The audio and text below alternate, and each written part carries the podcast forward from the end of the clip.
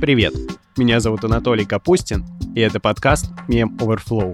Каждый выпуск я приглашаю в гости крутого айтишника, который объясняет мне сложные штуки из мира технологий на примере одного непонятного мне программистского мема. Мем, который мы будем обсуждать сегодня, ищите на обложке выпуска или в соцсетях подкаст-студии Толк. Все ссылочки в описании выпуска. А у меня сегодня в гостях Самат Галимов.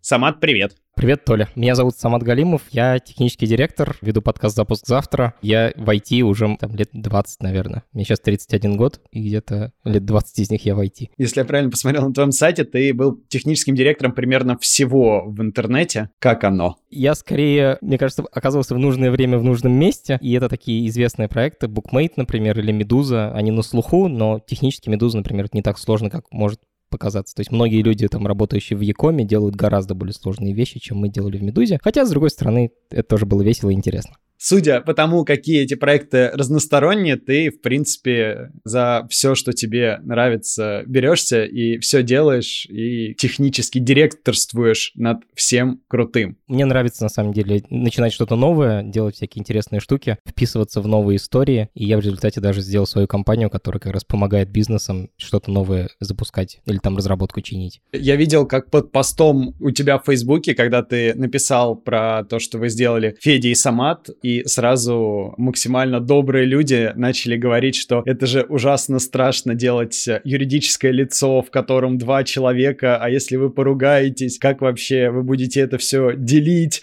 и как вообще вы будете жить? Это же на всю жизнь, как будто татуировку сделал. Я так не думаю, все-таки это бизнес. Я вполне допускаю, что лет через 10 мы разойдемся но тут очень важно, что на самом деле я вот люблю как бы болтать, вот я пришел в подкаст, я люблю говорить. А Федя, он любит прям прогать, прогать, прогать. И у нас поэтому тандем очень хороший. Я не очень люблю прогать, Федя не очень любит общаться, и мы так, знаешь... А идеальный технический директор, он с одной стороны и прогать умеет, и, и общаться умеет. И вот мы вдвоем как бы дополняем друг друга, и получается такой один монстр Франкенштейн, но очень крутой техдир. Сейчас я тогда опишу, что я вижу на картинке, которую мы называем мем, предположу, почему это смешно, а ты мне скажешь, почему это по-настоящему смешно и почему я ошибаюсь со своими предположениями. Давай.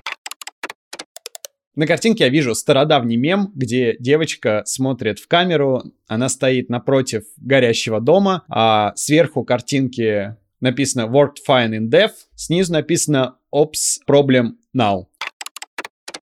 Так как э, у нас подкаст про IT, я бы предположил, что OPS — это какая-то аббревиатура, с которой не каждый может э, разобраться и которая может положить весь проект. И поэтому сначала все работает хорошо, а потом по щелчку пальцев вот это вот самое OPS ломается. Знаешь, удивительно, но ты недалек от истины. Только OPS это не процесс, это operations. Работа, которую в организации делают люди, которая, собственно, поддерживает продакшн то есть поддерживает те системы, с которыми работают конечные пользователи. Это очень хорошо, ну, например, Google, например, можно показать. Ты открываешь google.com, и вот если он вдруг сломается, и ты не сможешь зайти на Google, не сможешь поискать что-нибудь, то весь мир это заметит. И в Гугле там десятки тысяч программистов, но очень небольшая часть из них я сейчас боюсь соврать, но, наверное, там десятая часть, может быть, ну, точно не больше трети, скорее всего, гораздо меньше. Программистов имеют доступы необходимые, имеют компетенцию, имеют, я бы сказал, еще и яйца для того, чтобы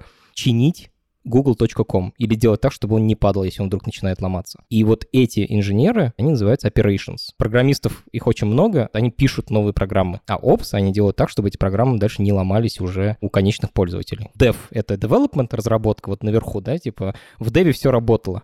Ops Problem Now. То есть теперь пускай Ops разбирается. И это, мне кажется, идеальная просто картинка, которая показывает вообще весь IT. Видишь, там сзади дом горит. Когда у тебя что-то сломалось на сервере, и тысяча, а может быть даже миллионы пользователей не могут что-то открыть, это вот горящий дом. А вот девочка на переднем фоне такая, знаешь, пятилетка, мне кажется, которая улыбается очень такой дьявольской ухмылкой, это программисты, которые что-то напрогали. Еще вот эта фраза, типа work at fine and dev, значит, переводится «у меня на компьютере все работает» по-русски так говорят иногда программисты. И это, конечно, запрещенная фраза, потому что, конечно, система, которая работает у тебя на компьютере, и система, которая обслуживает десятки тысяч людей на сервере, это немножко две разные системы. И то, что программа работает у тебя, не означает, что она будет работать в продакшене. Вот опять я повторяю это слово, это значит у конечных пользователей. У меня все работает, вы дальше сами разбирайтесь. Это обычно вот в организациях, в которых плохая культура разработки, наверное, даже лучше так назвать. В них происходит именно так. Программисты такие, типа, мы напрогали, нас даже не волнует. А апсы там уже как-то придумывают какие-то адские способы, какие-то костыли для того, чтобы оно жило. А кто их дружит между собой? В разных компаниях делают по-разному. Вообще есть даже такой термин современный, называется DevOps.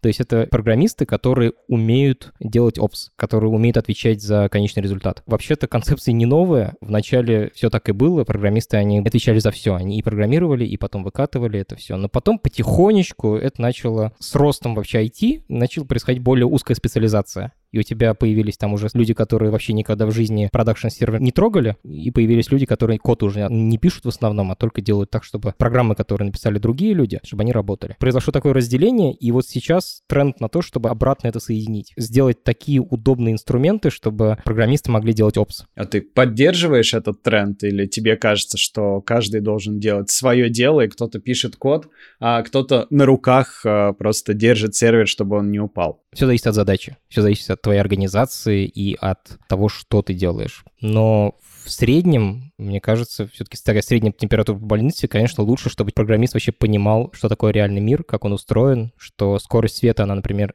ограничено. Это может сейчас показаться смешно, но это такой пример, который я очень люблю. Программист может написать программы для общения. У тебя есть пользователи в Америке, в Северной Америке, и есть пользователи в России, например. Программист говорит, ну, у нас просто будет общаться, там информация будет бегать туда-сюда, все будет классно. А потом приходит опс, еще иногда это бывают сетевые инженеры, это такое же деление внутри опса, которые говорят, чувак, все, конечно, классно, но ты знаешь, что между Америкой и Россией несколько тысяч километров. Скорость света, она, конечно, очень большая, но сигнал, пока дойдет, добежит из Нью-Йорка по подводному кабелю до Москвы, пройдет там 150 миллисекунд или там 100 миллисекунд. Пока он обратно добежит, то есть ты послал запрос, пока пришел на него ответ, пройдет еще 150 миллисекунд. Вот тебе или там по 75, ну неважно, как бы важно, что, что это какое-то ощутимое время. За это время ты, конечно, не успеешь там даже слово сказать, но ты успеешь несколько раз моргнуть, и если программа будет все это время, ты там наберешь какую-нибудь команду, да, или там нажмешь на кнопку, и у тебя будет каждый раз загрузка занимать вот это время, то ты это заметишь и продажи у тебя, если это, например, интернет-магазин, упадут. И поэтому опсы, например, думают, они понимают, что мир, он вообще-то большой. Если у тебя много клиентов и тут, и там, то нужно свои серверы в Америке, свои серверы в России. Или, например, программист может сказать, а потом мы возьмем и скачаем 100 терабайт данных по интернету. Просто перекинем, у нас же интернет нормальный, как бы. И тут сервера, и там сервера. Давайте скинем просто по интернету. А опс понимает, что континенты связаны между собой трансатлантическими кабелями. И емкость этих кабелей, она ограничена. И ты, конечно, заплатив какое-то нереальное количество денег, можешь очень быстро перегнать информацию между континентами, большой объем информации. Но вообще говоря, лучше так не делать. И даже я еще застал то, что есть ситуации, в которых инженер просто садится или там курьер садится в самолет, летит условно в Лос-Анджелес, там ему дают чемодан жестких дисков, он дальше садится в самолет обратно и прилетает обратно с жесткими дисками. И получается дешевле? Получается быстрее, дешевле и надежнее. Это просто реальность. И вот программист, в принципе, наверное, на таком не очень высоком уровне в этом может и не разбираться. То есть, если начинающий программист, он может там просто кнопочки нажимать, да, программировать. А опс любой должен эти вещи понимать. Ну и крутой программист, там высокоуровневый программист тоже должен такие вещи понимать. Вот в этом, наверное, разделение. Тогда такой вопрос к тебе. Наверное, он покажется каверзным. Где проходит тот водораздел, когда программисту стыдно не знать конечность скорости света и все остальное это тот момент, когда программист начинает принимать сам решение, когда он отвечает за какой-то конечный смысл. Знаешь, вот когда ты программист, условно, раб, мы так называем у себя, то есть тебе просто дают команду, ты ее программируешь, да, тогда, наверное, думать особо не нужно. Тебе просто говорят, ты прогаешь. Это довольно такая не очень интересная работа, которая может довольно быстро наскучить. Но есть люди, которым она нравится. Есть иерархические организации, даже очень большие, даже достаточно успешные, которые работают именно по такому принципу. Ты программист, тебе дали команду, ты ее делаешь. Я стараюсь работать так, что программисты все принимают участие в продукте. То есть они думают о конечном результате, они отвечают за конечный результат. Пускай вначале какой-то очень маленький, небольшой, да, но человек должен понимать, что он делает, зачем он делает и как он это делает. Ты сказал, что есть программисты, которые просто пишут код и особо ни о чем не думают. И, как я понимаю, есть другие программисты, которые думают и потом что-то делают. Если вдруг нас слушают сейчас программисты вот этого первого типа, и они после подкаста хотят пойти во второй тип. То есть начать э, смотреть на все с точки зрения бизнеса, а не только с точки зрения кода. Что бы ты им посоветовал? На самом деле нужно говорить с бизнесом. Нужно прийти и сказать, чуваки, а что вам, собственно, нужно сделать? Ну, к тебе приходит задача, например, типа, напрогай нам X. Тебе говорят, покрась кнопку в зеленый. Ты можешь как бы просто покрасить кнопку, а можешь спросить, ребята, а что вы хотите как бы на результат в конечном счете получить? И они тебе скажут, ой, знаешь, у нас, короче, такая тема, что кнопка сливается с фоном, и поэтому люди не понимают, что можно там заказать услугу. А ты, как программист, можешь сказать, блин, а нафига нам кнопка, давайте просто автоматически сразу будем заказывать услугу. Я не знаю, как бы тут сейчас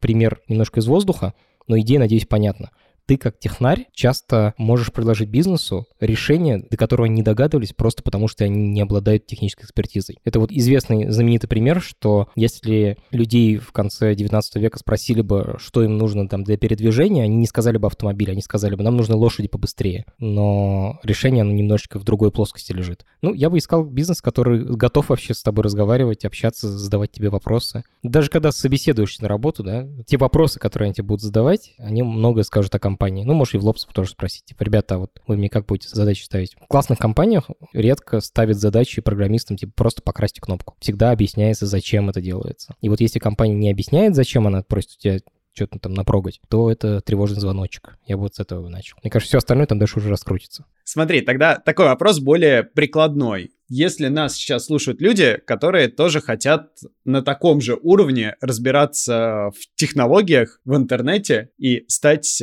техническими директорами, что бы ты им посоветовал? Все зависит от организации. Есть организации, в которых нужен очень сильный технарь, который сам должен много всего придумывать. И там не очень много программистов, то есть менеджмента мало, технарства много. А бывают организации, в которых много программистов уже работают, и там может быть, даже больше не технические скиллы нужны, а какие-то управленческие. То есть ты управляешь просто большими группами программистов, тебе нужно сделать так, чтобы они переругались и работали там, условно, гребли в одном направлении. И это такие разные компетенции. Почему это все называется тогда техническим директором? Кто такой технический директор тогда получается? Это имя, оно как автомобиль.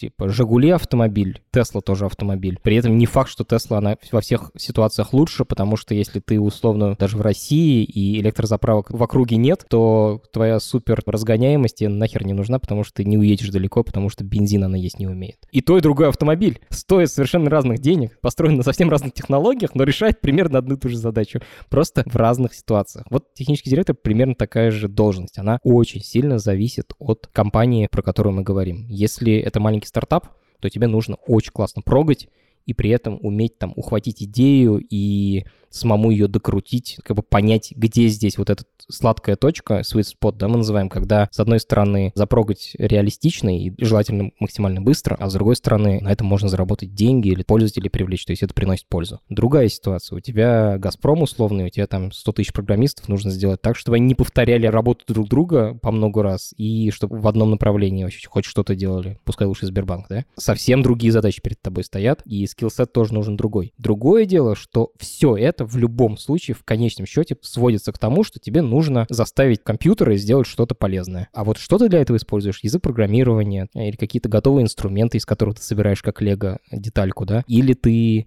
используешь департаменты, состоящие из сотен программистов, ну, это уже особенности реализации, как ты это делаешь. Сам прогаешь или чьими-то чужими руками. Тут очень важный момент, что не обязательно быть техдиром большей компании, это типа круче. Наверное, ты больше денег заработаешь, скорее всего, и то не факт. Но это как бы немножечко разное. Людям нравится разное. Я, например, не очень хочу работать в гигантской корпорации. Мне нравится делать стартапы. Мне нравится даже не просто делать стартапы, а запускать разработку. Поэтому я себе такую нишу нашел. Тут кайф этой работы в том, что мы же все разные, да? У всех разный темперамент, разные увлечения. Кому-то нравится долго в одном месте работать, кому-то нравится часто менять проекты и быстро загораешься, быстро перегораешь. Любой человек может найти для себя подходящую нишу, подходящую компанию и быть максимально полезным. Вот что мне нравится в этой работе.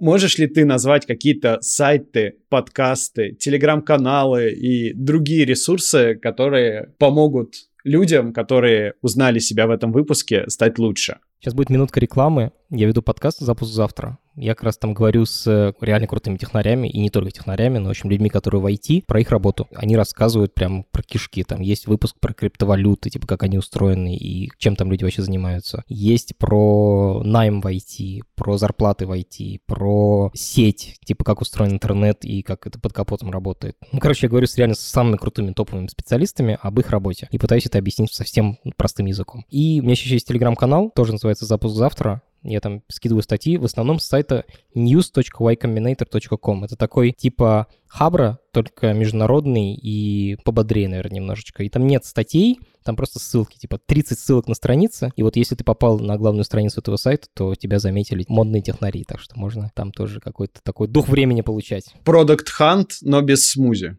правильно? Да, это Product Hunt для таких айтишников, причем стартаперских. Там, может быть, какие-то хардкорные железятники не сидят на этом сайте, но вот все стартаперы там постоянно ошиваются. Это классный сайт. И еще там есть рассылка, если в лом читать э, сайт, то можно просто раз в неделю получать письмо. Рекомендую. Ну, слушай, мне кажется, мы большое дело сделали. Мы рассказали людям, что они могут не стесняться себя, не стесняться того, что они не знают, много читать, много фантазировать, заниматься творчеством в программировании и все это уложились в несколько минут, можно так сказать. Спасибо большое за вопрос.